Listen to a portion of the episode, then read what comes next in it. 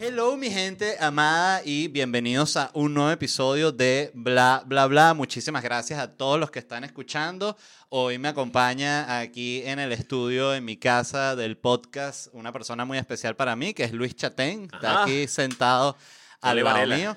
Eh, antes de hablar con él, quiero decirles rápidamente, me va a estar presentando en Miami el 15 y el 29 de diciembre con Noches en Miami. Me queda una fecha en Orlando el 10 de diciembre de Locura Stand Up Comedy y el año que viene estaré con la gira por Latinoamérica. Consiguen los tickets en ledvarela.com y tú estás aquí en Miami el 28, El ¿no? 28 en el Miami Improv. Perfecto. Ajá. Entonces, bueno, dicho eso, Luis, este primero, coño, gracias por estar aquí. No, vale, me por encanta. favor. Yo, yo, no sabes cómo soñaba yo de conocer este lugar.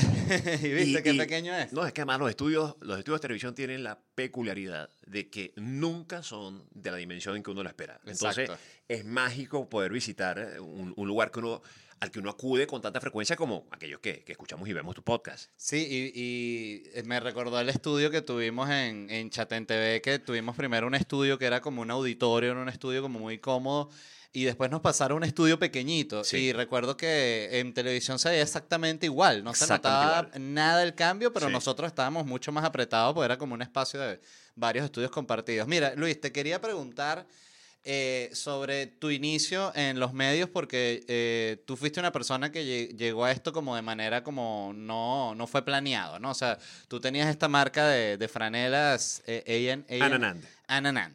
Eh, y la querías como promocionar a través de un programa de radio. Cuéntame un poquito de eso.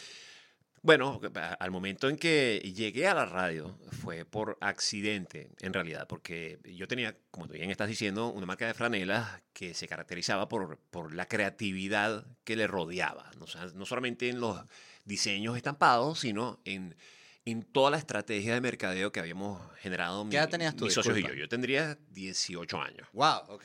Eres más joven de lo que yo pensaba. Sí, sí, tenía 18. Yo, yo creo que oficialmente en, este- en esta historia comencé a los 18. Y sí- siempre, siempre buscando, además en una época en la que lo que había eran algunas parabólicas. O sea, nuestro contacto con, con los avances eh, creativos de la radio, de la televisión, de los medios en el extranjero dependían o de las revistas importadas que uno podía comprar que sin el kiosco de los Palos Grandes en Caracas, que era un, un kiosco que importaba revistas de arquitectura o lo que fuera que uno las, las pidiera. Que eran especiales. Además, esos Sí, kioscos no sabía que ese es el especial. especial, el Claro. kiosco que vende las revistas Y, importadas. y tú comprabas la revista importada con un precio cinco veces el precio de una revista nacional de cualquier cosa.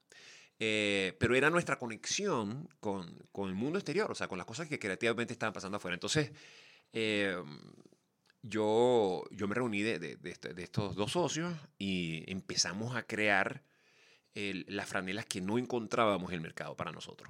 Y empezamos, bajo esa premisa que es tan importante en mi vida, hacerme para mí lo que yo no encontraba para mí, porque así es como luego en la radio comencé a hacerme la radio que yo no, que yo no escuchaba para mí. Eh, un buen día me senté con Eli Bravo, Eli tenía un programa exitosísimo que se llamaba Cualquier Cosa, y era un programa con el que uno se podía identificar creativamente porque también buscaba romper paradigmas ¿no? y, hacer cosas distintas. Eh, y Eli me dijo, pero por supuesto, me acuerdo, nos sentamos a almorzar en un lugar que se llamaba Weekends en Altamira. Me dijo, preséntame las ideas que tengas para un segmento, una sección dentro de su programa. Como patrocinada por las franelas. Exactamente. Ponte tú que serían unos cinco minutos una vez a la semana, pues. Pero era una manera mía de, de- de hacer que las franelas pasaran de lo estampado a, al audio. O sea, ver cómo podríamos hacer esa, esa transición. Que fuera una cosa que se complementara además. Entonces, cuando me senté yo en mi casa, en mi escritorio, a, a trabajar ideas, o sea, eran tantas las cosas que escribí sobre el papel que dije, yo tengo aquí un programa completo. O sea, porque yo le voy a regalar este programa a Eli Bravo con todo el cariño. Y entonces se me metió en la cabeza que, que yo podría producir, nunca yo hablar frente al micrófono, producir un programa para una emisora eh, con, con- con locutores que, bueno, que pudieran, con los que pudiéramos explorar todas las ideas que, uno tenía en la cabeza, que eran cosas, eso, pues, creativas. Y, y así comencé. Un día me trancaron las puertas en, en Unión Radio. Llegué a, la Mega a presentarle la idea a, a un amigo en la Mega que era el director general de la emisora y, y me dejó esperando sentado en un banquito como por dos horas. Me acuerdo que a las dos horas me arreché, me levanté, me monté en mi bicicleta. Yo andaba en bicicleta, por Caracas en bicicleta. Para bueno, para me monté en mi bicicleta Me- con una rechera. Sí, que eso hizo que la rechera me pasara a la, a la quinta cuadra. Este, y me fui de la Castellana, donde todavía está Unión Radio, a las Mercedes, a 92.9. Ok. Derechito. ¡Bum! Me fui en bicicleta. Y le tocó de la puerta a Fernando Cés, que era el gerente general de la emisora. Y ellos se mostraron interesados en el proyecto. Y ahí fue donde nació todo, Y ahí empezaste tu primer programa de radio. a la medianoche. ¿Qué- de, de qué hora qué hora era el programa? ¿Cómo se llamaba? Era, se llamaba Primera y Última. Era Ok. a las 12 de la medianoche hasta las hasta la una y media. Y eventualmente podemos hacerlo hasta la, la hora que quisiéramos, con tal y no fuera a las 6 porque empezaba el programa matutino de la emisora. Hay un cuento que tú me echaste una vez que me encanta de esa época, que creo que es de ese programa, que era que tú eh, salías en vivo, ¿no? Y grababas como La última hora. la última hora en, en los breaks comerciales Sí. y luego te ibas y lo escuchabas, ¿no? Sí, sí, sí. Nosotros lo, lo- lo que hacíamos, ahí estábamos Miguel Arias, eh, Javier Izquierdo, que era el productor, y yo, éramos nosotros tres. Y lo que hacíamos era llegar a las 11 de la noche a la emisora, grabábamos la última hora y eh, eso nos permitía irnos a la casa pues una hora antes. Y yo siempre iba en el camino, eh, ya en moto, sea, subí de, de categoría de la bicicleta a la moto, escuchando el programa al aire. Así en radio clásica con En audífonos. radio al aire, sí, exactamente, la señal de 92.9. Y yo llegaba a mi casa, abría la puerta y me sentaba en el salón de mi casa hasta que terminara. Terminaba el programa de transmitirse. Yo, yo ahí adquirí la, la costumbre de, de escuchar y más tarde en televisión ver cada uno de los episodios que yo hacía. Ajá, ¿y- ¿y de dónde te surgió esa, o sea, porque tú, tú eres una persona que de nuevo que no, no venía como de esa intención de estar en medios, era como intuitivo, o sea, tú querías sentir cómo lo escuchaba la audiencia, cuando que, el que iba en su carro. Sí, sí, a mí me parecía importantísimo vivir de alguna forma la experiencia de la audiencia eh, escuchando, porque cuando tú estás haciendo algo, o sea, esto que estamos haciendo tú y yo en este instante, pues nos estamos dejando llevar por el momento y, y, y fluimos. Bueno, ya tenemos alguna experiencia haciendo estas cosas y, y sabemos que un bache, un silencio, cuando se trata de audio es una cosa mortal. Y en televisión o en, o en- digital, en imagen, eh, pues también hay que tener cierta movilidad, Becky. O sea, hay, hay cosas que permitan que el que está oyendo se mantenga atento y el que está viendo igualmente lo haga. Entonces, em, yo escuchaba mis programas de radio, los dejaba grabados, los escuchaba para, para ver cómo funcionaba, si al final sonaban tan divertidos como yo creía que estaban, que estaban saliendo, y poder corregir de tan pronto como fuera posible, que es una de las ventajas que te da trabajar con la frecuencia diaria. Cuando tú haces un programa diario, lo que sientes que hoy no funcionó, o si estás hablando muy lento, o si estás haciendo mucha ton- tontería y necesitas un poco de piso sólido de, de una cosa un poco más sensata, más informativa, ese balance se lo puedes ir dando en la medida que te vas oyendo. ¿Y cuánto tiempo estuviste haciendo ese programa? Ese programa duró probablemente eh, unos 10 meses. Ah, no fue tanto. No y fue ahí tanto. pasaste al monstruo de la mañana. De ahí pasé a un programa en la tarde. O sea, lo que sucedió fue lo siguiente. O sea, yo, yo, yo en la medianoche, ya yo conocía a Miguel Arias. Miguel tenía un programa con un grupo, con Pedro Castillo, eh, donde ellos hacían versiones de bestiales, este, de, de- de- de- de música de otra gente. Y ahí conocí yo a Miguel En vivo. en vivo. Sí, ellos dos. Cool. Ellos dos tocaban, Pedro estaba en Aditus, pero él tenía como esta cosa que hacía con Miguel, que era versiones de su estéreo, y, pero lo tocaban idéntico. Se olvídate de Tártara y toda esta cosa. O sea, esto, esto eran ellos dos, sintetizador. Miguel estaba trabajando con Franco de Vita y Pedro estaba con, con Aditus. Y los electrodos, ya me acordé el nombre. El- ese es el programa. Ese es el nombre del, del grupo de, ellos dos, ok. de la banda de ellos dos. Y ahí conocí yo a Miguel. Y cuando me dan la oportunidad a la medianoche de hacer radio, siempre mi- entre mis locutores estaba Miguel Arias. O sea, llamo a Miguel y digo, Miguel, Miguel es un tipo brillante. Y llevo a Miguel a la radio y sucede que estando a la medianoche un buen día nos peleamos, Miguel y yo. Y Miguel a la noche siguiente no va para la radio. Eso me obligó a mí a ponerme frente al micrófono para cubrir a Miguel. O sea, el hueco que había dejado Miguel. Y es así como aparezco yo en la radio. O sea, por, por circunstancias de la vida. Descubrí al, al suceder esto que para mí era maravilloso interpretar lo que yo había escrito porque ya yo sabía cómo quería que se interpretara. No tenía que explicarle ya a nadie cómo hacerlo. Yo siempre ten- llegaba con los guiones y decía, Miguel, mira, aquí vas a poner la voz un poco más gruesa, aquí vas a hacer una pausa, aquí eres un tipo en dirección. Claro. Y, eh, y al pasar adelante, pues me, me encontré feliz de poder interpretar, claro, con la dificultad de no tener la compañía de mi querido amigo por cerca de siete años que nos volvimos a, a juntar. Wow. Sí, pero así empezó todo. Mira, hiciste ese programa, el de la tarde, y, ¿y cómo llegas al monstruo de la mañana, que es el, como el, el primer hit, eh, super hit que tienes? Ajá, cuando, cuando se va Miguel, eh, el programa de la medianoche, en, en las libertades creativas que tenía, o sea, nos permitía grandes abismos del fracaso, como todo, este, pero grandes éxitos de, de cosas divertidísimas que no habían en la radio para ese momento. La radio era una radio muy convencional. Y eh, la gente de la emisora me da la oportunidad de bajar a las 6 de la tarde. De 6 a 8, con el detalle de hacer un show en compañía de un locutor al que aprecio muchísimo, quiero mucho, pero cuyo estilo es absolutamente distinto al mío. Claro, Él que era no, un- no hay- no hay- cuando no hay química laboral. O, o- o- o misiones distintas. O sea, esta era una persona que tenía un estilo de ser locutor, una voz fantástica, eh, una lectura maravillosa, pero no venía con la irreverencia que venía yo. O sea, no venía con el, el hambre que sentía yo de sorprender con cosas distintas. Entonces, como junto a un merenguero con un rockero. Claro. ¿ves? Es muy buen merenguero, pero no es rockero. Entonces, en esta cosa que, que estuvimos a las 6 de la tarde con muy buena sintonía, porque ese es, en mi opinión, el segundo horario más importante del día, el más importante es el de la mañana. Eh, la radio, eh, Eli Bravo, que era, oye, pues el fenómeno de la época. Eli, eh, con unos números increíbles, con 17 mil anunciantes y tal, un día decidió retirarse e irse a darle la vuelta al mundo en un velero. Porque se lo merecía y se lo ganó. Entonces el hombre se va. Y cuando se va, ponen un programa en la Mega. Y después, ajá, ponen otro programa en la Mega. Y le anuncia que regresa. Y el regreso de Eli Bravo a la radio le prendió las alarmas a 92.9 de con qué vamos a combatir esto que está acá. Y deciden darme la oportunidad de que yo haga un programa. Y es así como nace el monstruo de la mañana. ¿Y la mega en este momento era nacional o era solo en Caracas? Yo estaba en. eh, la Mega era nacional. Yo estaba en una emisora que era solo en Caracas. Ya la Mega tenía señal en toda Venezuela. Claro.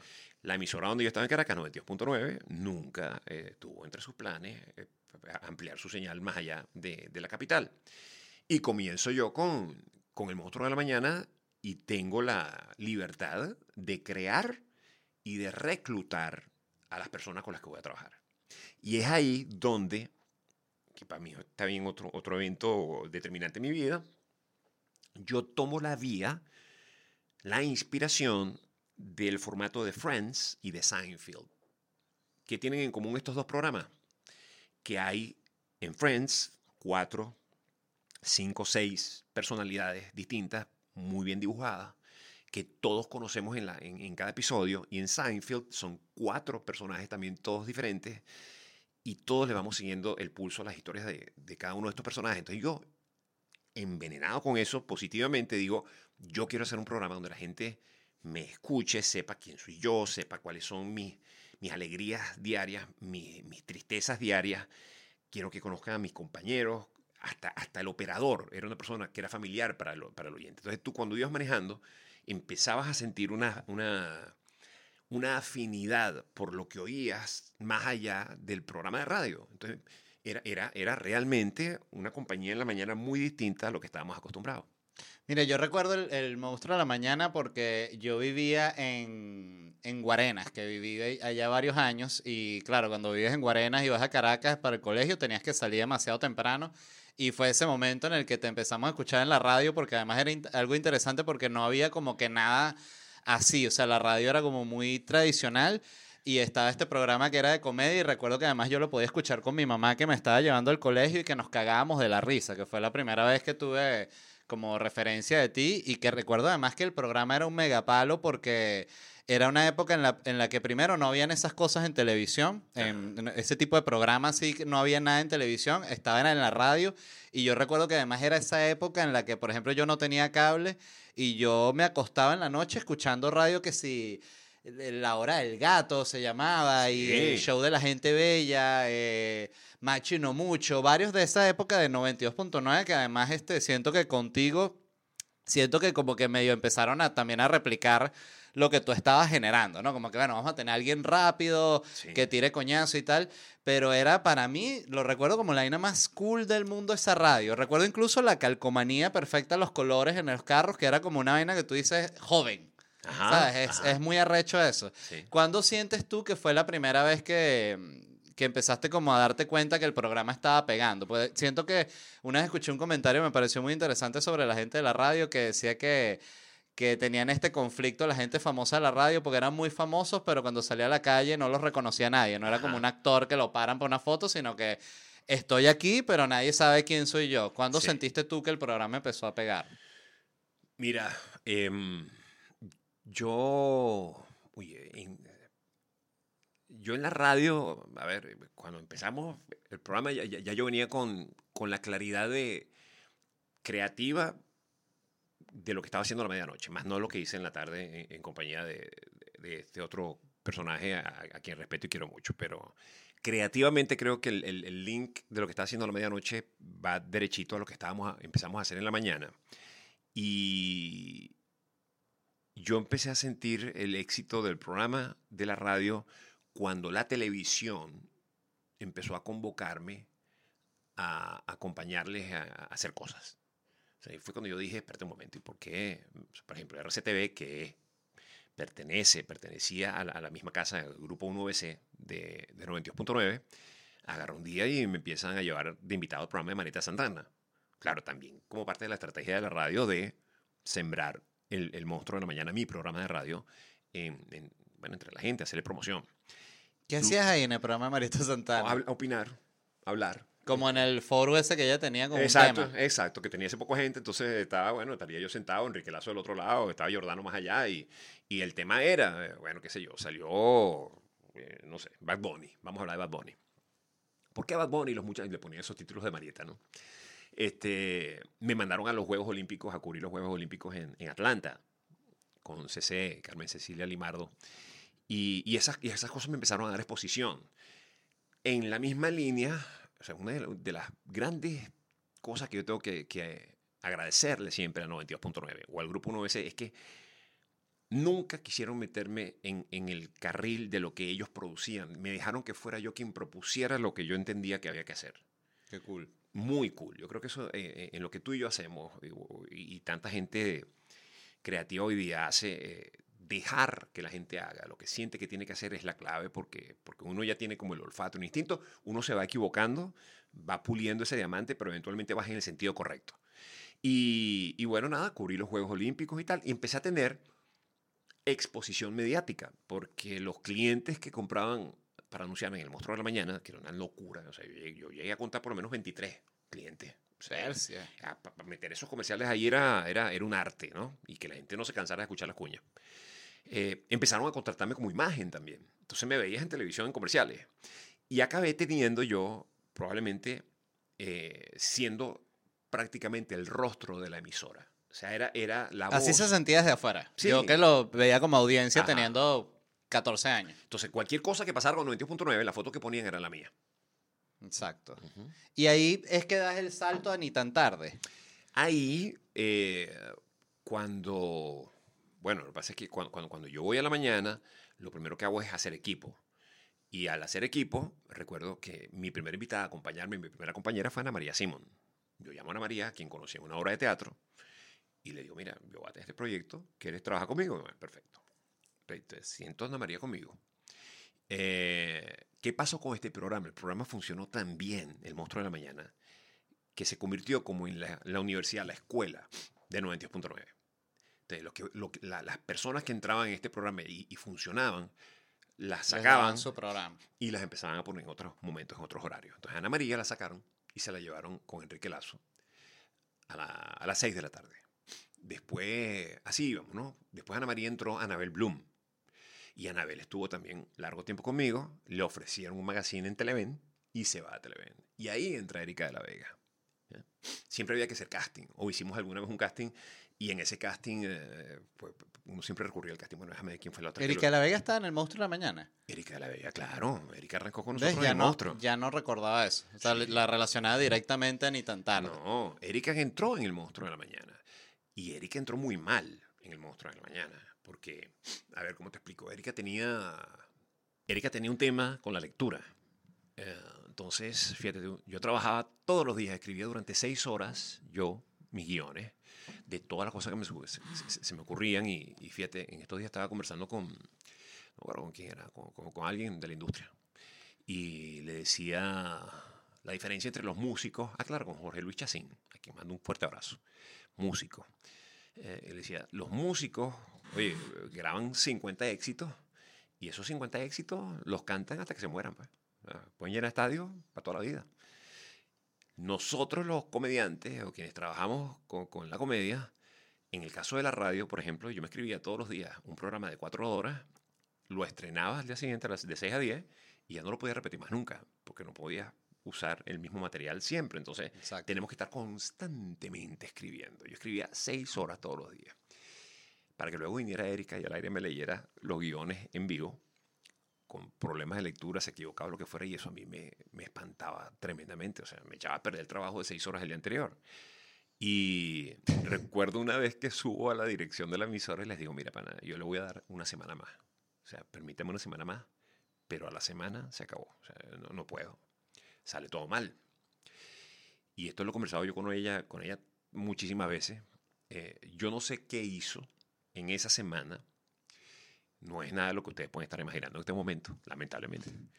Este, que cambió. O sea, hubo pac, algo, algo hizo clic bien y Erika se quedó.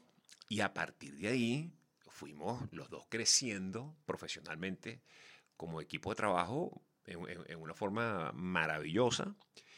Estando yo en una entrevista que nos estaban haciendo en Meridiano TV, imagínate tú, una, una de estas periodistas deportivas, no sé por qué, nos invitó a los dos. Y nos está entrevistando y yo estoy sentado al lado de Erika y, y estoy viendo el monitor donde estamos Erika y yo en pantalla mientras nos van preguntando.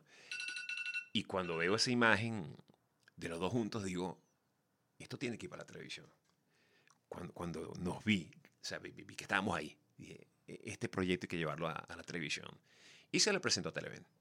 ¿Con quién? Tú tenías un... Trabajabas con un productor, ¿no? ¿Cómo es que se llamaba él? Daniel Benaim. Ajá, Daniel Bena- Benaim. Con él es que, que eh, ¿cómo llegan al contacto con la televisión? Pues yo siento que esas cosas a veces son interesantes porque mucha gente tiene como proyectos interesantes y no sabe simplemente cómo es el acceso, con Sí. quién habla, cómo... Bueno, en el caso de Daniel, ya Daniel, Daniel tiene una productora que se llamaba Canal 1 en Venezuela, que era una productora de mucho prestigio porque tenía equipos avanzadísimos, de última tecnología, con profesionales de, de rango. Y ya Daniel tenía programas colocados en, en Televen. Y yo, en alguna forma, pues en algún momento conozco a Daniel y le digo, mira, yo quiero llevar este programa, por supuesto, con la fama, con la buena fama que tenía ya el programa del Monstruo de la Mañana. Eh, que alguien se embarcara con nosotros en la idea de hacer un programa de televisión era como que, por supuesto, Claro, estaba en bandeja. pero en bandeja. Entonces, eh, he ahí un gran fallo de RCTV, teniendo el programa, ¿sabes? Con, con- con ellos en 92.9, en su emisora de radio. O sea, el crecimiento natural de nosotros ha tenido que ser Radio Caracas Televisión, pero eso no pasó. Entonces, em, ¿Y ustedes intentaron primero llevar el proyecto a, a RCTV? no, la verdad es que no. No la, la, la, la- el- el- la llave de entrada en, en Televen era tan buena que fue la primera opción y ahí entramos. Entramos. Entonces luego yo tengo este problema con, con la radio, con 92.9, y salgo este, forzosamente, o sea, salgo en, en- en unas condiciones eh, poco amistosas ¿Cuál fue el problema? la- lamentándolo mucho. Oye, el problema fue que a mí me invitan a hacer radio en La Mega. O sea, yo siempre quise, una vez conquistado el territorio eh, de la capital de Caracas, eh, haciendo un programa que ganaba, no había lo que tú le pudieras poner enfrente al monstruo de la mañana, que ningún programa le ganaba, no había forma. Eh, ya mis aspiraciones eran, oye, por lo menos ser escuchado en, en otras ciudades. Y en los proyectos de 92 no estaba ir al satélite. Entonces yo dije, bueno, yo puedo pasar el resto de mi vida haciendo un programa para Caracas nada más, pues, imagínate tú. Claro, es absurdo. Entonces dije, oye, yo, yo- quiero mi libertad para, para ir a, a la Mega y, y que me puedan escuchar en todos lados. Imagínate tú, el monstruo de la mañana lo grababan en cassettes y lo mandaban a Maracaibo, por ejemplo. Y la gente los escuchaba que sí, cinco días después en Maracaibo, en cassette. Entonces yo me fui y hablé con, con la Mega y la Mega estaba interesadísima en que yo estuviera en la mañana ahí. Pero había un tema contractual con, con 92. Y bueno, eh, lo llevamos a tribunales lamentablemente. Y mientras todas estas cosas pasaron, ya yo estaba en Televen.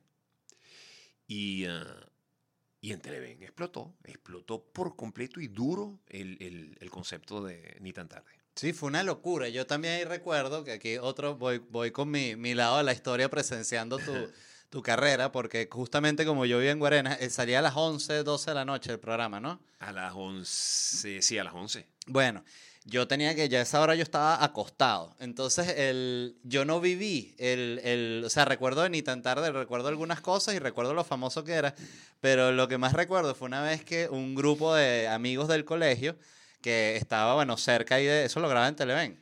En, en no, no, eh, lo grabamos en los dos caminos. Ah, bueno. Ajá. Un grupo de amigos del colegio fueron de público, no sé ni cómo carajo fueron, pero llegaron y que mira la vaina, las fotos, tenían fotos contigo y con Erika, y recuerdo que fue como para todos nosotros, que además en esa época llegas con una foto, no, no había la selfie clásica, sino era foto así que la imprimiste, que fuiste al programa y dos semanas después de que puedes mostrar que estuviste en la vaina y, y recuerdo así como que mierda, qué arrecho que, que estuvieron ahí en el, en el programa y eso lo hicieron durante dos años, ¿cierto? Sí, eso fueron, eh, fíjate tú, la, la- digamos que el, el- el programa funcionó tan bien y tuvo un recall tan grande que yo mismo a veces siento que duró 10 años. Así se sentía, sí. Por- porque, porque marcó tan duro, marcó tan fuerte que uno dice, oye, a mí esta historia me ha acompañado mucho más tiempo del que realmente fue, y no, fueron casi que dos años y medio, cuidado, máximo tres. Fue rápido. Ajá. Y tenía también un estilo del humor que no se había visto en la televisión venezolana porque era muy, muy rápido, Sí. muy, tenía como este absurdo eso de que empujaban a alguien y caía un muñeco. Entonces era Mucha eso lo que te- irreverencia y había mucho eh, eh, antitelevisión. O sea, había mucho de... o sea, lo digo y casi que me vomito encima, pero, pero es una- eh, era como romper el- el- la forma tradicional de la televisión. Era una oportunidad muy grande. Y ese programa también terminó por un problema. Siempre- con- siempre que fue problema. el de. Siempre lo- todos los programas terminaban con un peo. Eh, Sí. Que fue cuando hicieron lo de la. Tírale la pelota. No, a- no, eh, hay un problema. El problema fue que, al igual que a, a mí se me, se me vino, hacer el programa de radio para Caracas solamente ya, ya no tenía sentido, ya yo quería que me escucharan en el país entero, estando en Televen eh, y teniendo aquel éxito en Venezuela, gracias en buena parte, por supuesto, primero que nada, al talento de toda la gente que trabajó con nosotros y a nosotros mismos. Pero luego también, gracias a las libertades y al apoyo de Televen, que fue, mira, cualquier otro lugar te sacan a las dos semanas, y tú lo sabes, Sí. ¿no? O sea, no- si este programa no funciona, en dos semanas lo quito, que es una manera tontísima de programar. Eh, bueno, a mí Venezuela ya, ya era un territorio ganado, pues, o sea, ya probé y, y lo estamos haciendo bien aquí. Ya yo quería venir a los Estados Unidos. Yo quería, me había puesto el reto, ahora, ahora toca internacionalizar eh, el reto. Eh, y para lograrlo, pues venir a los Estados Unidos era Univision. Y para llegar a Univision había que pasar por Venevisión. O sea, el, el- el puente natural era el socio en Venezuela de Univision, que era Venevisión. Y eh, en esas conversaciones, fíjate, yo fui múltiples veces invitado a participar en, en producciones de, de Venevisión sin pedirle permiso a Televen nunca. Porque pedirle permiso a, a- a Televen era esperar un no. Cuando yo le explicaba luego de salir al aire en las producciones de Venevisión a mis jefes en Televen, que más bien estábamos promocionando a Televen en la pantalla de Venevisión. O sea, ustedes no entienden lo que estamos haciendo. Al yo salir en el Miss Venezuela, decían, este es el tipo que tiene el programa a la medianoche en Televen. O sea, tiene todo el sentido del mundo. Y en medio de, estas conversaciones, pues hubo una molestia con, de Televen conmigo, por supuesto, por, por tener ideas de dejar el canal para ir al otro, pues tal. Y bueno, nos sacaron de Televen. Que tú siempre además tuviste como una, una visión muy clara de lo que era la promoción. Yo recuerdo que te vi cuando empezó, cuando te abriste la cuenta de Twitter. Es una, una, una cosa que siempre recuerdo de ti.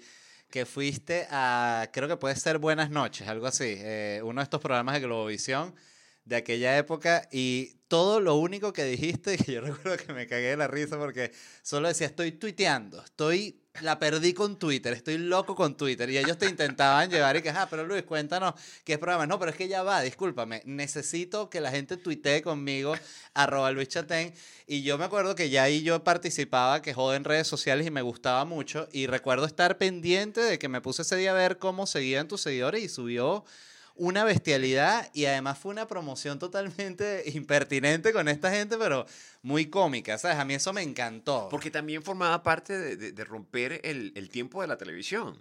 O sea, Sí. e- e- e- estar en un programa invitado de, de Globovisión. Además, en el horario que competía con el nuestro. Porque cuando llegamos nosotros a Televen, despertamos un horario que estaba muerto. Sí, que no existía. No existía. Carlos Sicilia había hecho con mucho éxito para mí, porque yo admiraba mucho a Carlos y le sigo teniendo mucho cariño, eh, un programa que se llamaba Cállate Sicilia mucho tiempo atrás. sí, que, era como el primer late night. Oye, que yo lo, yo lo celebré muchísimo. Eh, pero cuando llegamos nosotros, en la época nuestra, no había nadie haciendo eso. Y fue ahí cuando apareció Viviana a la medianoche en Venevisión, como respuesta a nosotros. En Globovisión pusieron a Kiko y Marianela Salazar, se llamaba Kiko y Marianela. Y luego RCTV eh, se lleva de vuelta a, a su canal a Carlos Sicilia, quien durante un tiempo estuvo como productor asociado con nosotros por invitación mía en Ni tan tarde. Ok. Mira, eh, que Carlos también tuvo este programa que se llamaba Sicilia Desechable, que era una joya. Una joya, una joya. Sí. Todavía, lo, todavía cuando lo recuerdo me parece demasiado increíble. Ahorita cuéntame de ese periodo que pasa como entre que termina Ni tan tarde y empieza Chatén TV. Tú ahí estabas haciendo pura radio. Solo radio. Pero no estabas ya en la, en la mega tampoco, ¿no? Estaba, no, ya estaba en la mega. Sí, sí, sí. Yo, yo mm, cuando salgo de Ni tan tarde, ya yo había entrado en la mega. O sea, yo me dediqué pues a, a- a la radio. Y eventualmente eh, empecé a trabajar con Sony Entertainment Television. O sea, llegó Ah, Sony. cuando haces mediodía en China. Sí, y entonces, eh, pero, pero Mediodía en China fue un proyecto que tomó, eh, o sea, de esto puede dar fe Osvaldo Graciani. Es un proyecto que se estuvo cocinando como por seis años. O sea, la primera Verás. reunión que tuve yo de, de Ya es Mediodía en China eh, fue así como que hoy, y salió como seis años después, que cu- cuando se hizo el primero no lo podemos creer. Eh, yo fui imagen de Sony por al menos 10 u 11 años. Imagen de Sony significaba estar en todas estas promociones, en las campañas de promoción de Sony, que eran además fantásticas, o sea, muy creativas y con unos presupuestos tremendos para hacer unas cosas bellísimas, hechas por venezolanos, por cierto. Y muy buena programación el canal. talentoso, claro, y hecha desde Macaracuay. O sea, Sony Entertainment Television fue un, un- un tema de, de- de orgullo para Venezuela porque era un canal para Latinoamérica hecho desde Venezuela por venezolanos, como E! Entertainment Television. Y, y yo ese, ese espacio en que dejé de hacer televisión nacional lo ocupé, gracias a Dios, con Sony. eh, y al cabo de un tiempo terminé mudándome a México para hacer Jazz Mediodía en China. Eh, haciendo yo Jazz Mediodía en China, me ofrecen en Globovisión tener un espacio los domingos en la noche en Globovisión. Entonces yo acabé teniendo eh, mi programa de radio transmitido a diario desde México. Tenía los viernes grababa eh, Jazz Mediodía en China, en México. Agarraba un avión, llegaba a Venezuela, visitaba a mi novia. El lunes en la mañana grababa el programa de Globovisión y a las 3 de la tarde tenía reunión de producción en México otra vez. Esto se complicó un poquito más cuando TV Azteca me contrató para hacer un programa los sábados. ¿Cómo es que se llama ese programa? Por fin el fin. Que era como de estos programas clásicos que es como una fiesta, ¿no? Sí, era un programa, era un programa como de Despierta América, pero de sábado y domingo. Ok. Donde yo me encontré haciendo una cosa que no era en lo más mínimo para mí. Y yo tenía tal energía eh, creativa que podía producir para todas estas cosas y además escribir mi primer show de stand-up. Mira, es, ahí fue que pasó lo del perro, en el programa ese, que pintaron Ay, un perro. Cuéntame eso, por favor, para que la México. gente lo escuche. Claro, por supuesto. Miren, a mí me... Cuando yo hice este programa en Sony, eh, el programa tuvo, tuvo, tuvo un éxito interesante en México, con todas las, las dificultades que puede significar que un, que un extranjero eh, le, vaya bien animando México, porque en México son regionalistas y tienen, eh, visto, bien, bien visto, pues es bonito, ¿no? Pero por otro lado, tiene la dificultad de que uno eh, no pronuncia las palabras que, que- entienden en en la forma en que ellos se expresan, o que mi velocidad para hablar sea demasiado rápido para, para ellos. Ah, Hay dificultad, Ese es el principal tema para ellos, la velocidad. la velocidad, que es muy rápido y tal. ¿no? Entonces, eh, a mí TV Azteca un día me manda al estudio Churubusco, que era donde yo, yo grababa el programa de Sony, un estudio espectacular donde grababan, filmaban El Zorro, las películas del Zorro, y películas de Cantinflas, un lugar legendario. Y terminaba el show, había, en, el público habían, habían como unas 100, 110 personas. Y termina el show y de pronto se me acerca una persona y me da una tarjeta y me dice, queremos hablar contigo y se fue. Como en las películas, ¿no? Y yo veo la tarjeta y una tarjeta de TV Azteca. Entonces los tipos de TV Azteca, eh, encantados con el trabajo que estaba haciendo yo en Sony, me contratan, por supuesto tengo yo que pedir permiso en Sony, mira, ¿sabes qué puedo hacer yo esto? Es televisión abierta. Y Sony, por supuesto, adelante. Me contratan para hacer algo absolutamente distinto a lo que a ellos les gustó que yo hacía en Sony. Es como que tú le digas a Messi, Messi, me encanta cómo juegas fútbol, te contrato como actor dramático. Sí. Anótese ahí, pues. O para jugar un equipo de básquet. Exacto. Error gerencial absoluto. Entonces me mandan a, a hacer este programa los sábados los domingos de la mañana, muy cuadrado, un programa muy convencional, ¿no? Eh, cero, cero, cero riesgo, cero, cero atrevimiento.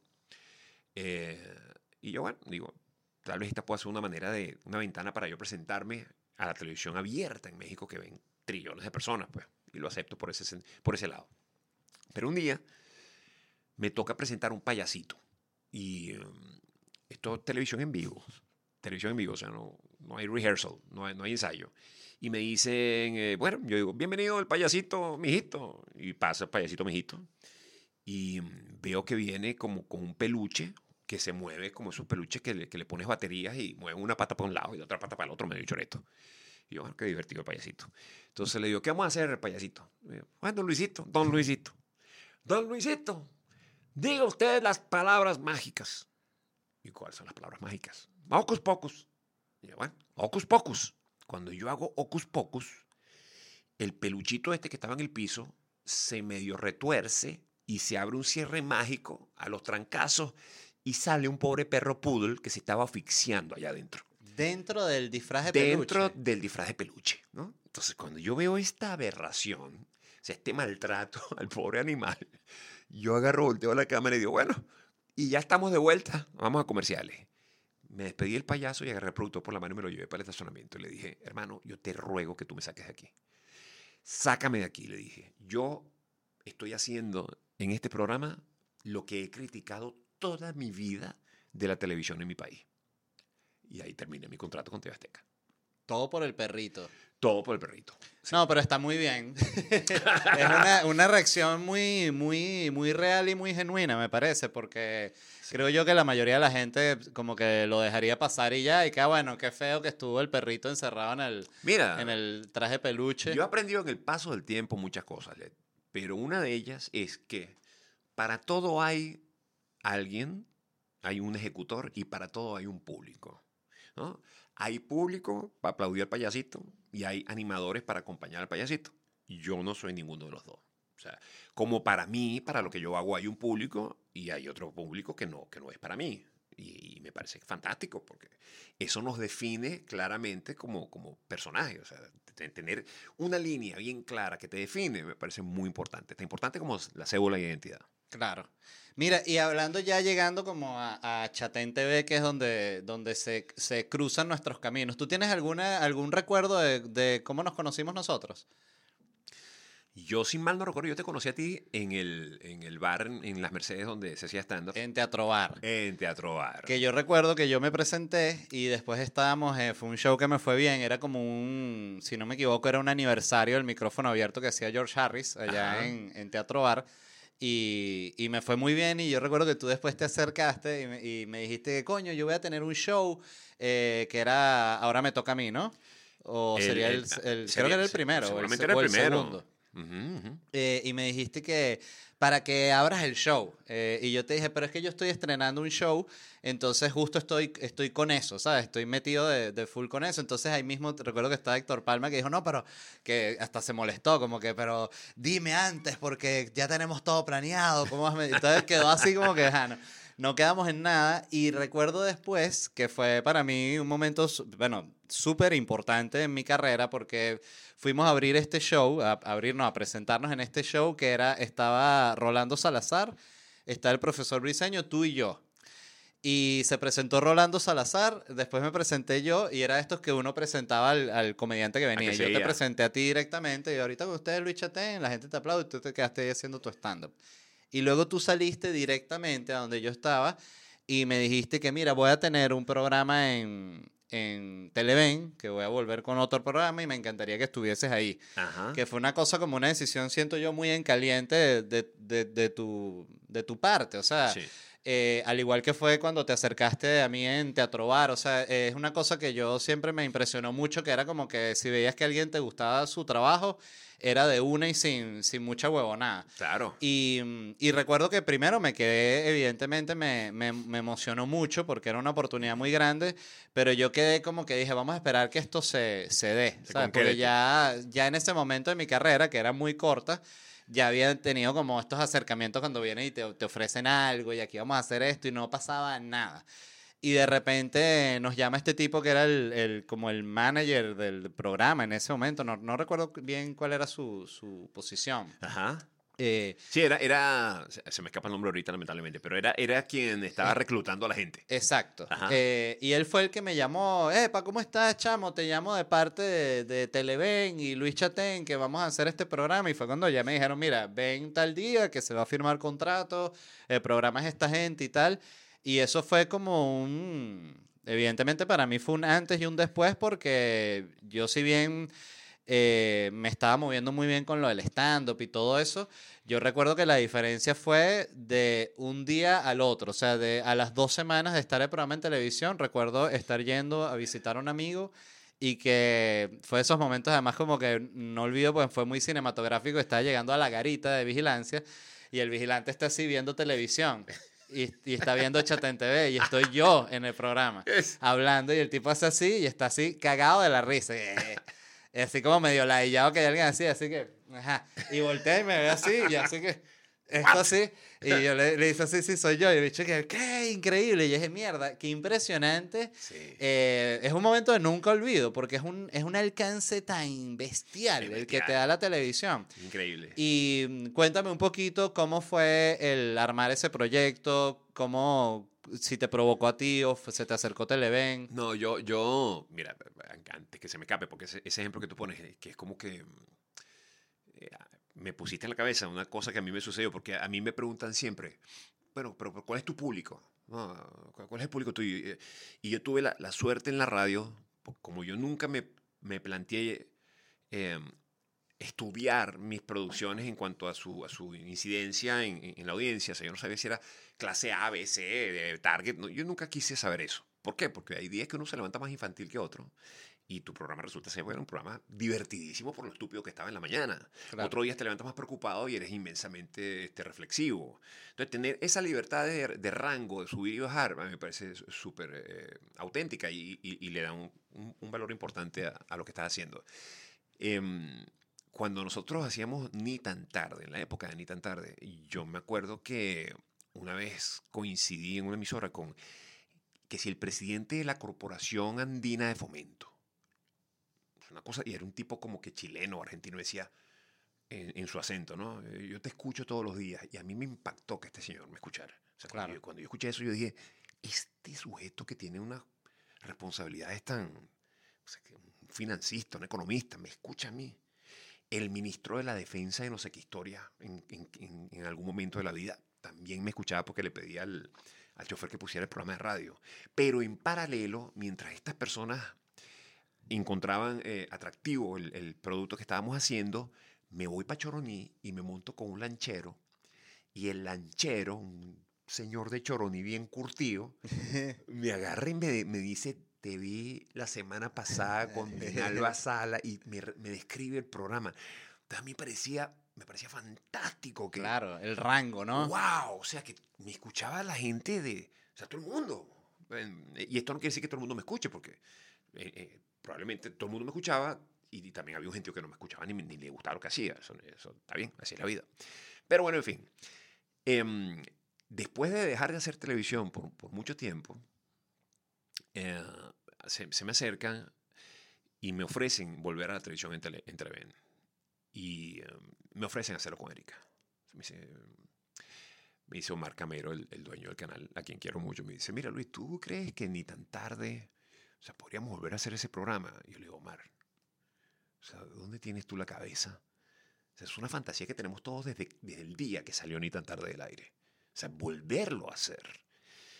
Eh, la lamentable noticia es que Erika ya estaba comprometida con Benevisión en hacer Erika tipo 11. Sí. Entonces ya ella. Proyecto del cual también formé parte. Yo lo sé. est- estaba en una mesa redonda y. No, y yo escribí parte del piloto y Ah, estuve bueno. eh, metido súper en la grabación del piloto con, con Jesús y con Marcel y con toda esa Claro. gente.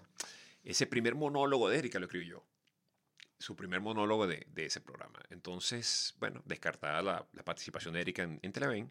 Entonces yo pienso, este, ¿cómo, puedo volver? Y sin, sin darle mucho, mucho trabajo al cerebro, para aquel entonces estaba ya también bien conectado con el formato del Daily Show, el programa que hacía Jon Stewart y que se mantiene ahora en, en la televisión aquí en los Estados Unidos. Ese formato que mantenía lo que ya yo venía haciendo en radio, que era humor político. ¿no? Y dije, este es el formato. ¿Por qué?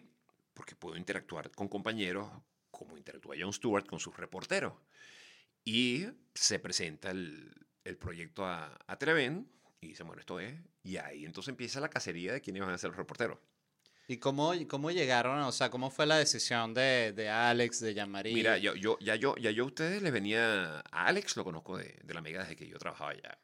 A Jean-Marie Eh, había estado en tu programa en Jean-Marie Globovisión. Jean-Marie había estado en Hot 94 y, eh, y, lo, y yo me la llevo a que, o sea, no es que me la llevo yo, sino en conversaciones siempre con la gerencia de, de- de la Mega, estábamos como pescando gente, entre ellos Briseño, pues, por ejemplo. Briseño, José Rafael, tú. O sea, to- to- todas esas entradas eran, er- eran compartidas esas decisiones con, conmigo.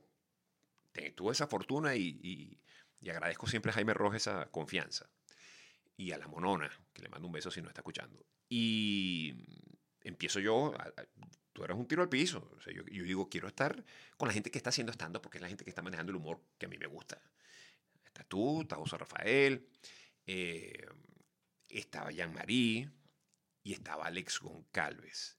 Manuel, yo no conocía a Manuel Silva. Y Manuel me lo presenta a Jean-Marie. Jean-Marie me dice, mira, yo, porque ya yo tenía las figuras que, que necesitaba para acompañarme en cámara, pero necesitaba productores, necesitaba gente que me ayudara a escribir.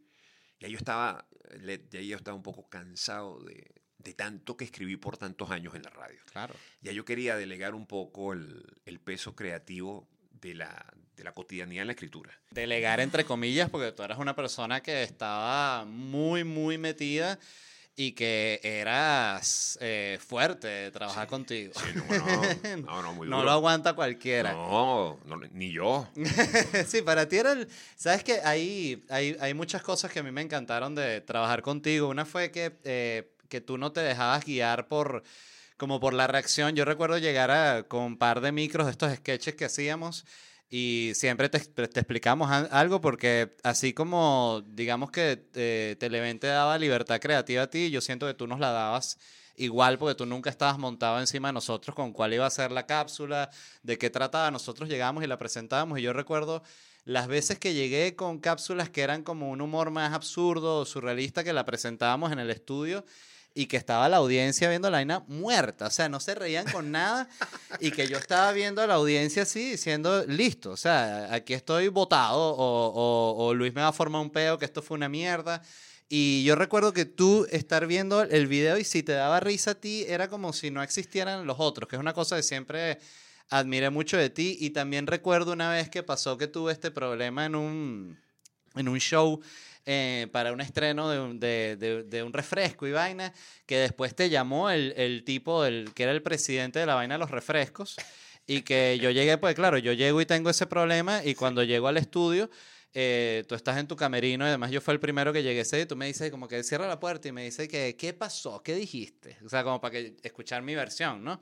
Yo te cuento mi versión, tú me cuentas que te llamó este tipo, básicamente en una intención medio de que me votes. Y, y yo recuerdo preguntarte como que, y entonces, como que estoy votado. Y tú me dijiste, no, vale, que lo mames. O sea, tú eres tremenda pieza aquí, seguimos, no pasa nada. Y más bien lo que me recomendaste eh, fue una actitud cero reprochadora, sino más bien me dijiste como que, coño, como que yo no era tanto para estar haciendo temas corporativos, que le diera duro mi stand-up, que ese no era tan, tanto mi ambiente. Sí. Pero siempre fuiste una persona que, me, que apoyaba mucho la libertad creativa de los que trabajaban contigo. Mucho, Aunque mucho. sea en mi caso. No, no, no. Además que, eh, a, a ver, aun cuando hiciéramos piezas eh, tú hicieras una pieza, o José Rafael presentara una pieza, o yo tuviera una idea y no funcionara, o sea, ya, ya el punto en que nosotros nos conocimos, ya yo había pasado por la experiencia de eh, este negocio es así.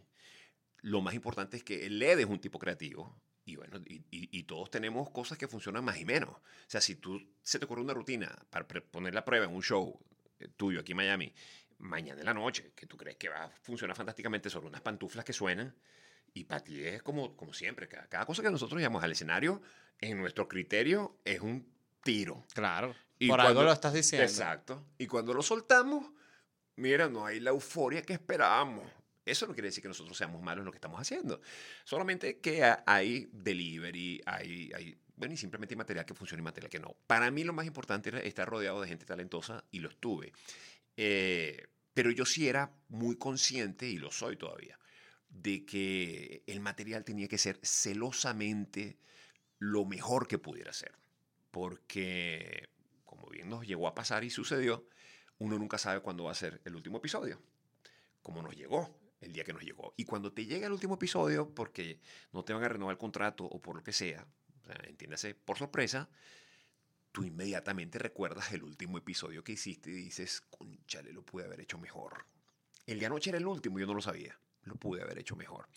Em, pero, pero la experiencia era fantástica. Y aquella conversación que tuvimos tú y yo por aquel incidente con, con el refresco, yo siempre fui eh, y soy, soy seré eh, inmensamente protector de la gente con la que trabajo.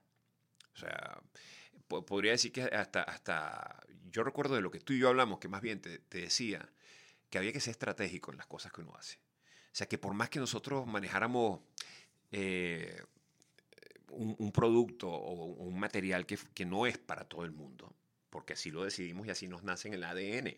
O sea, nosotros no estamos por complacer a los demás, estamos porque entendemos que las cosas que se nos ocurren nos, nos resultan ingeniosas. O sea, el primero que se divierte con lo que nosotros hacemos somos nosotros. O sea, somos los que estamos aquí dando vueltas, brincando eh, eh, sobre la cama porque se nos ocurre una rutina que nos parece genial y la queremos compartir con alguien. Pero esa rutina probablemente no sea para todo el mundo. Bueno, los que no están dentro del marco de esa rutina deberían ir abstenerse de entrar a la sala de ver o escuchar este podcast o, el- o el otro programa.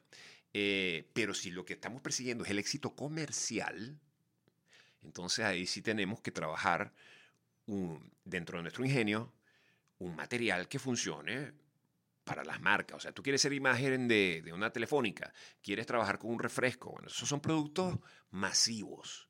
Entonces, nuestro trabajo relacionado a esos productos tiene que ser menos transgresor que el que usamos. Sí, tienen que haber compromisos ahí con, con la marca y con todo eso. Exacto. Eh, yo siento que también en, en mi caso eh, me sirvió mucho trabajar contigo porque tú tenías una experiencia eh, evidentemente muy superior, pero siempre recuerdo, por ejemplo, detalles, ¿no?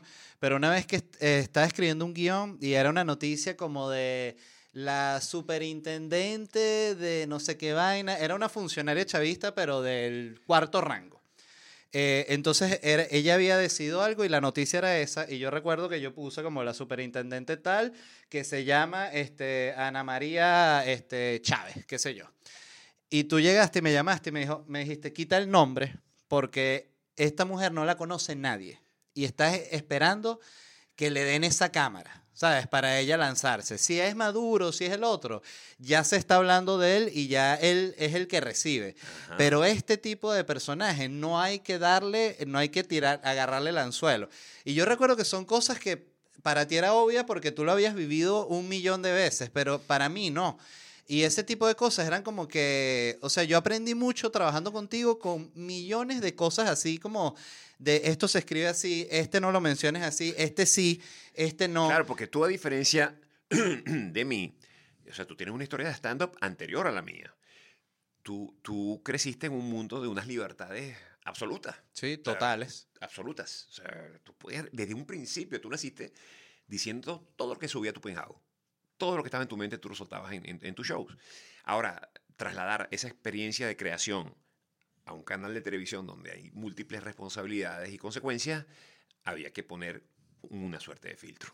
Y, y- y- esa transición fue la que te llevó a aprender cosas, pues. Y otro momento también que recuerdo que fue cuando, cuando yo quedé en la Sopa Venezuela, que tú fuiste una de las primeras personas que, que te conté porque, porque además te quería contar porque estaba en el programa y todo eso, que no fuese a ser un problema, en fin, ¿no? Eh, pero recuerdo que te conté y que primero recuerdo que me regalaste eh, la revisión del contrato con el abogado, que es uno de los regalos más extraños que he recibido en mi vida, pero que me encantó porque me dijiste, te voy a regalar esto para que el abogado te revise bien el contrato, todo eso me pareció fantástico.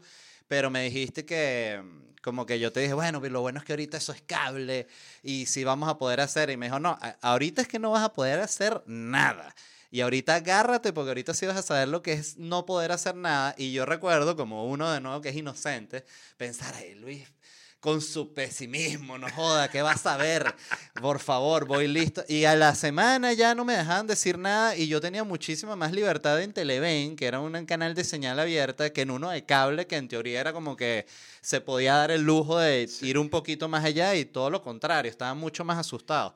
Y fue esas cosas que también te lo cuento porque fueron mil veces que me dijiste cosas así que yo en el momento, de nuevo, con la arrogancia del, del más chamo, de pensar por favor, Luis.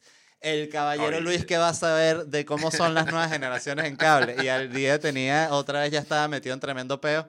Y, y también otra cosa que aprovecho para contártela fue que me dijiste como que ahorita vas a saber también la responsabilidad de, de ser la cara de la vaina. Ajá y que yo no lo había vivido, pues recuerdo que de repente, coño, uno escribe, intenta escribir lo mejor que puede, pero había veces que, que el, el, cerebro no da y eran unos chistes de mierda y te tocaba decirlos a ti, pero los había escrito yo, o los había escrito Manuel, José. Y la gente no está por saber quién escribió eso, sino. No, y tú no podías decir, este lo escribió tal, es una mierda, o sea, tú lo llevaste. Y recuerdo que después me pasó eso en la sopa, que de repente sí me llegaban con un guion que yo sentía que estaba flojo y me daba rabia porque era como que ahorita yo tengo que salir diciendo esta mierda cuando yo en teoría soy mejor que esto, pero no soy porque no tuve tiempo para escribir, tengo que decir esto que está aquí. Y recuerdo que lo decía con rabia y lleno de arrechera. Entonces también recuerdo una vez que...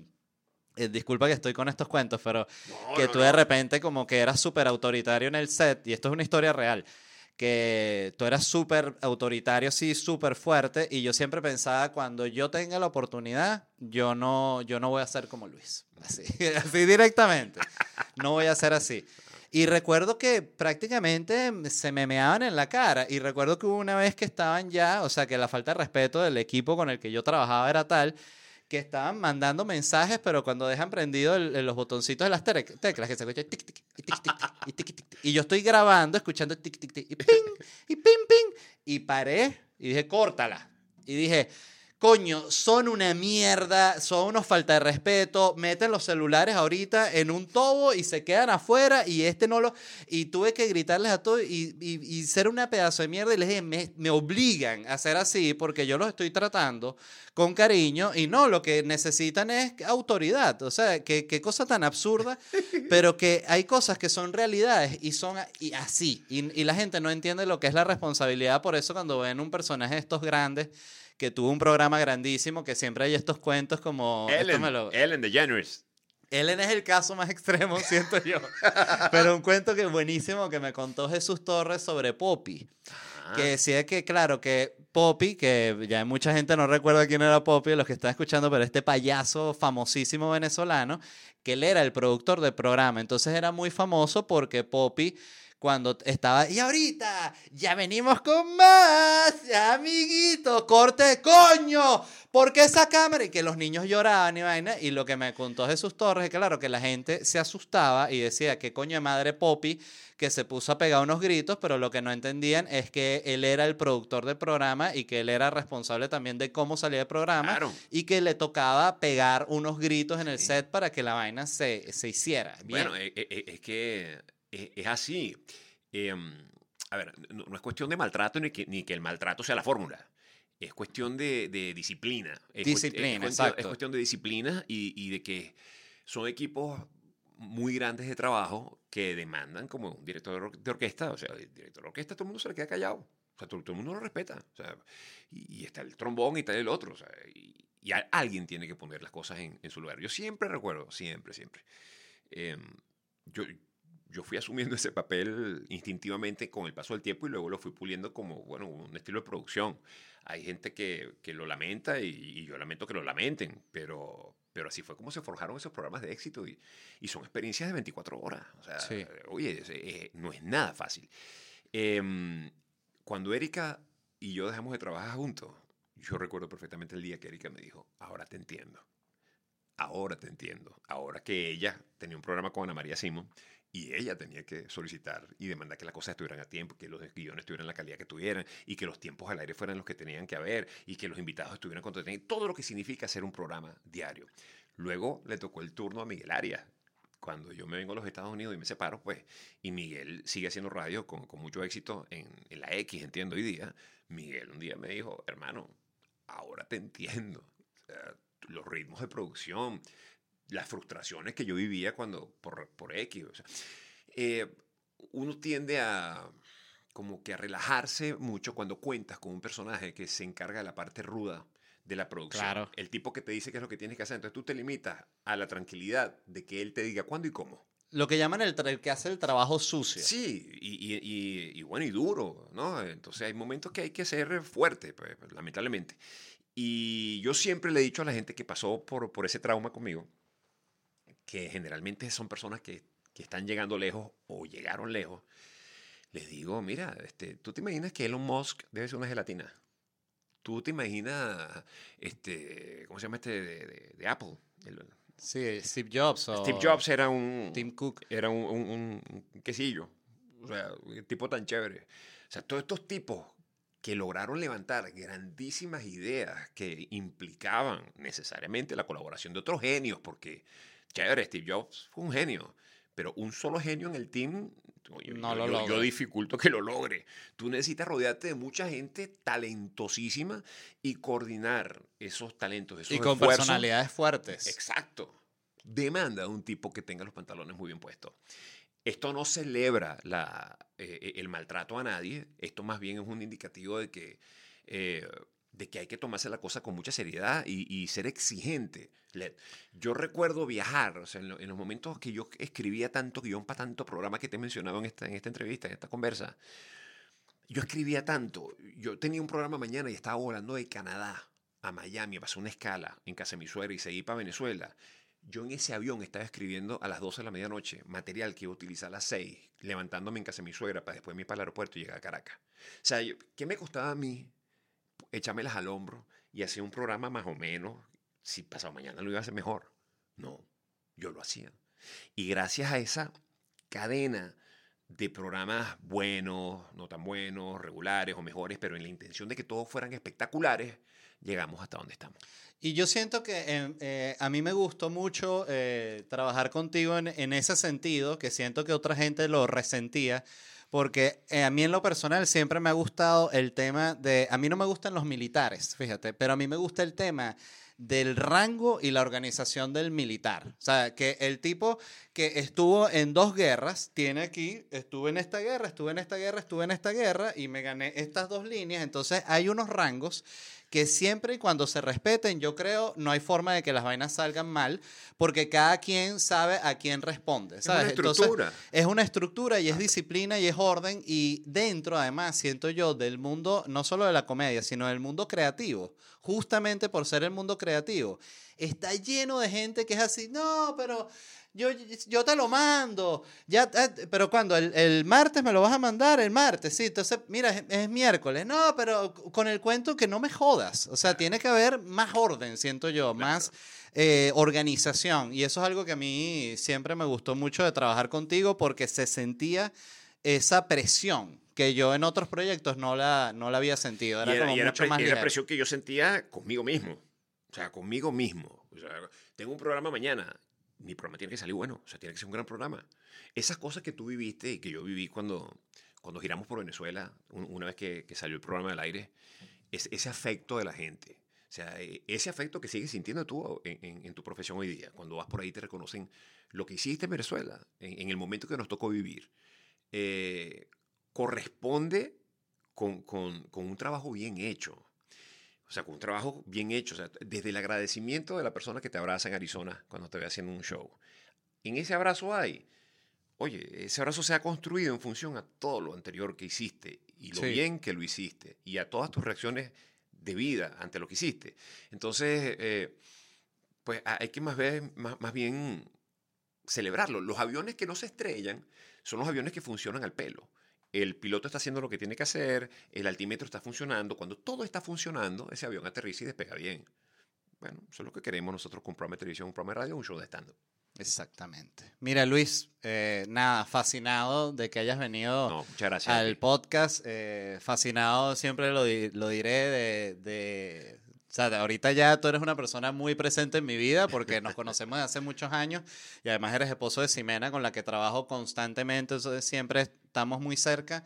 Pero para mí fue un verdadero honor haber trabajado contigo. O sea, me Gracias. parece un tipo fantástico y aprendí muchísimo contigo. O sea, eres una figura de esas que siempre aparece en mi cabeza a nivel profesional en vainas que pienso. O sea, eh, y mucho de eso, de ese código de trabajo como duro y con esfuerzo y de tomarse las cosas muy en serio a pesar de que uno trabaja en comedia, que es lo, lo raro. Yo, yo le, eh, te, te respondo eso con, fíjate, yo, yo del, e- ese documental que hicimos de, de Fuera del Aire, eh, don- donde, bueno, Héctor Palma hizo un trabajo eh, recogiendo nuestras emociones de cuando salimos de- del programa de Televen. Yo jamás olvido esa, ese episodio, esa última escena que hicimos debajo del escenario en el Teatro Santa Rosa de Lima, ¿Cierto? donde tú que eres una persona en lo personal, pues una persona en lo personal, eh, in- in- introvertida en momentos, eres un tipo reservado en, en- en ciertas ocasiones, tú soltaste un te quiero mucho tan raro, Sí. tan raro y tan honesto que yo lo, lo he valorado mucho a lo largo del tiempo. Sí, sí. Porque fue una imagen inesperada, pero, pero muy sincera, ¿no? Eh, y a mí me alegra muchísimo que mi esposa trabaje eh, a diario prácticamente eh, contigo porque es como una evolución de nuestra relación eh, en- Sí. en, otra dimensión. O sea, seguimos estando juntos de otra manera. Entonces, celebro tu, tu felicidad y, y tu éxito y gracias por invitarme. Gracias, Luis. Y te quiero mucho. Yo también. Y a ustedes, bueno, nada, suscríbanse al canal, denle like al episodio que ayuda mucho. Y este ya sí es el último episodio del año. Les deseo una feliz Navidad, un feliz año nuevo, que la pasen con su familia, que estén en paz, se les quiere mucho y nos vemos el año que viene. Bye. Nano, nano.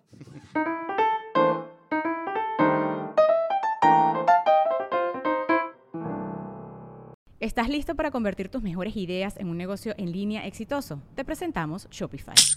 Tal vez no lo sabías, pero nuestro podcast More Than Mamis es un negocio y lo empezamos por supuesto para desahogarnos y hablar sobre la maternidad, no para convertirnos en expertas de ventas y del e-commerce. Así que sí, necesitábamos ayuda para vender nuestro merch y poner en marcha nuestra tienda. ¿Y cómo suena con Shopify? Llega otra venta. Shopify es la plataforma de comercio que está revolucionando millones de negocios en todo el mundo. Ya seas un emprendedor desde tu casa o desde donde sea, Shopify es la única herramienta que necesitas para iniciar, administrar y hacer crecer tu negocio sin dificultades. Con Shopify puedo gestionar pedidos, envíos y pagos desde cualquier lugar, brindándote toda la información y estadísticas de tus ventas al detalle. Regístrate para un periodo de prueba con tan solo un dólar al mes en shopify.com barra sonoro, todo en Ve a shopify.com barra sonoro para llevar tu negocio al siguiente nivel. Shopify.com barra sonoro.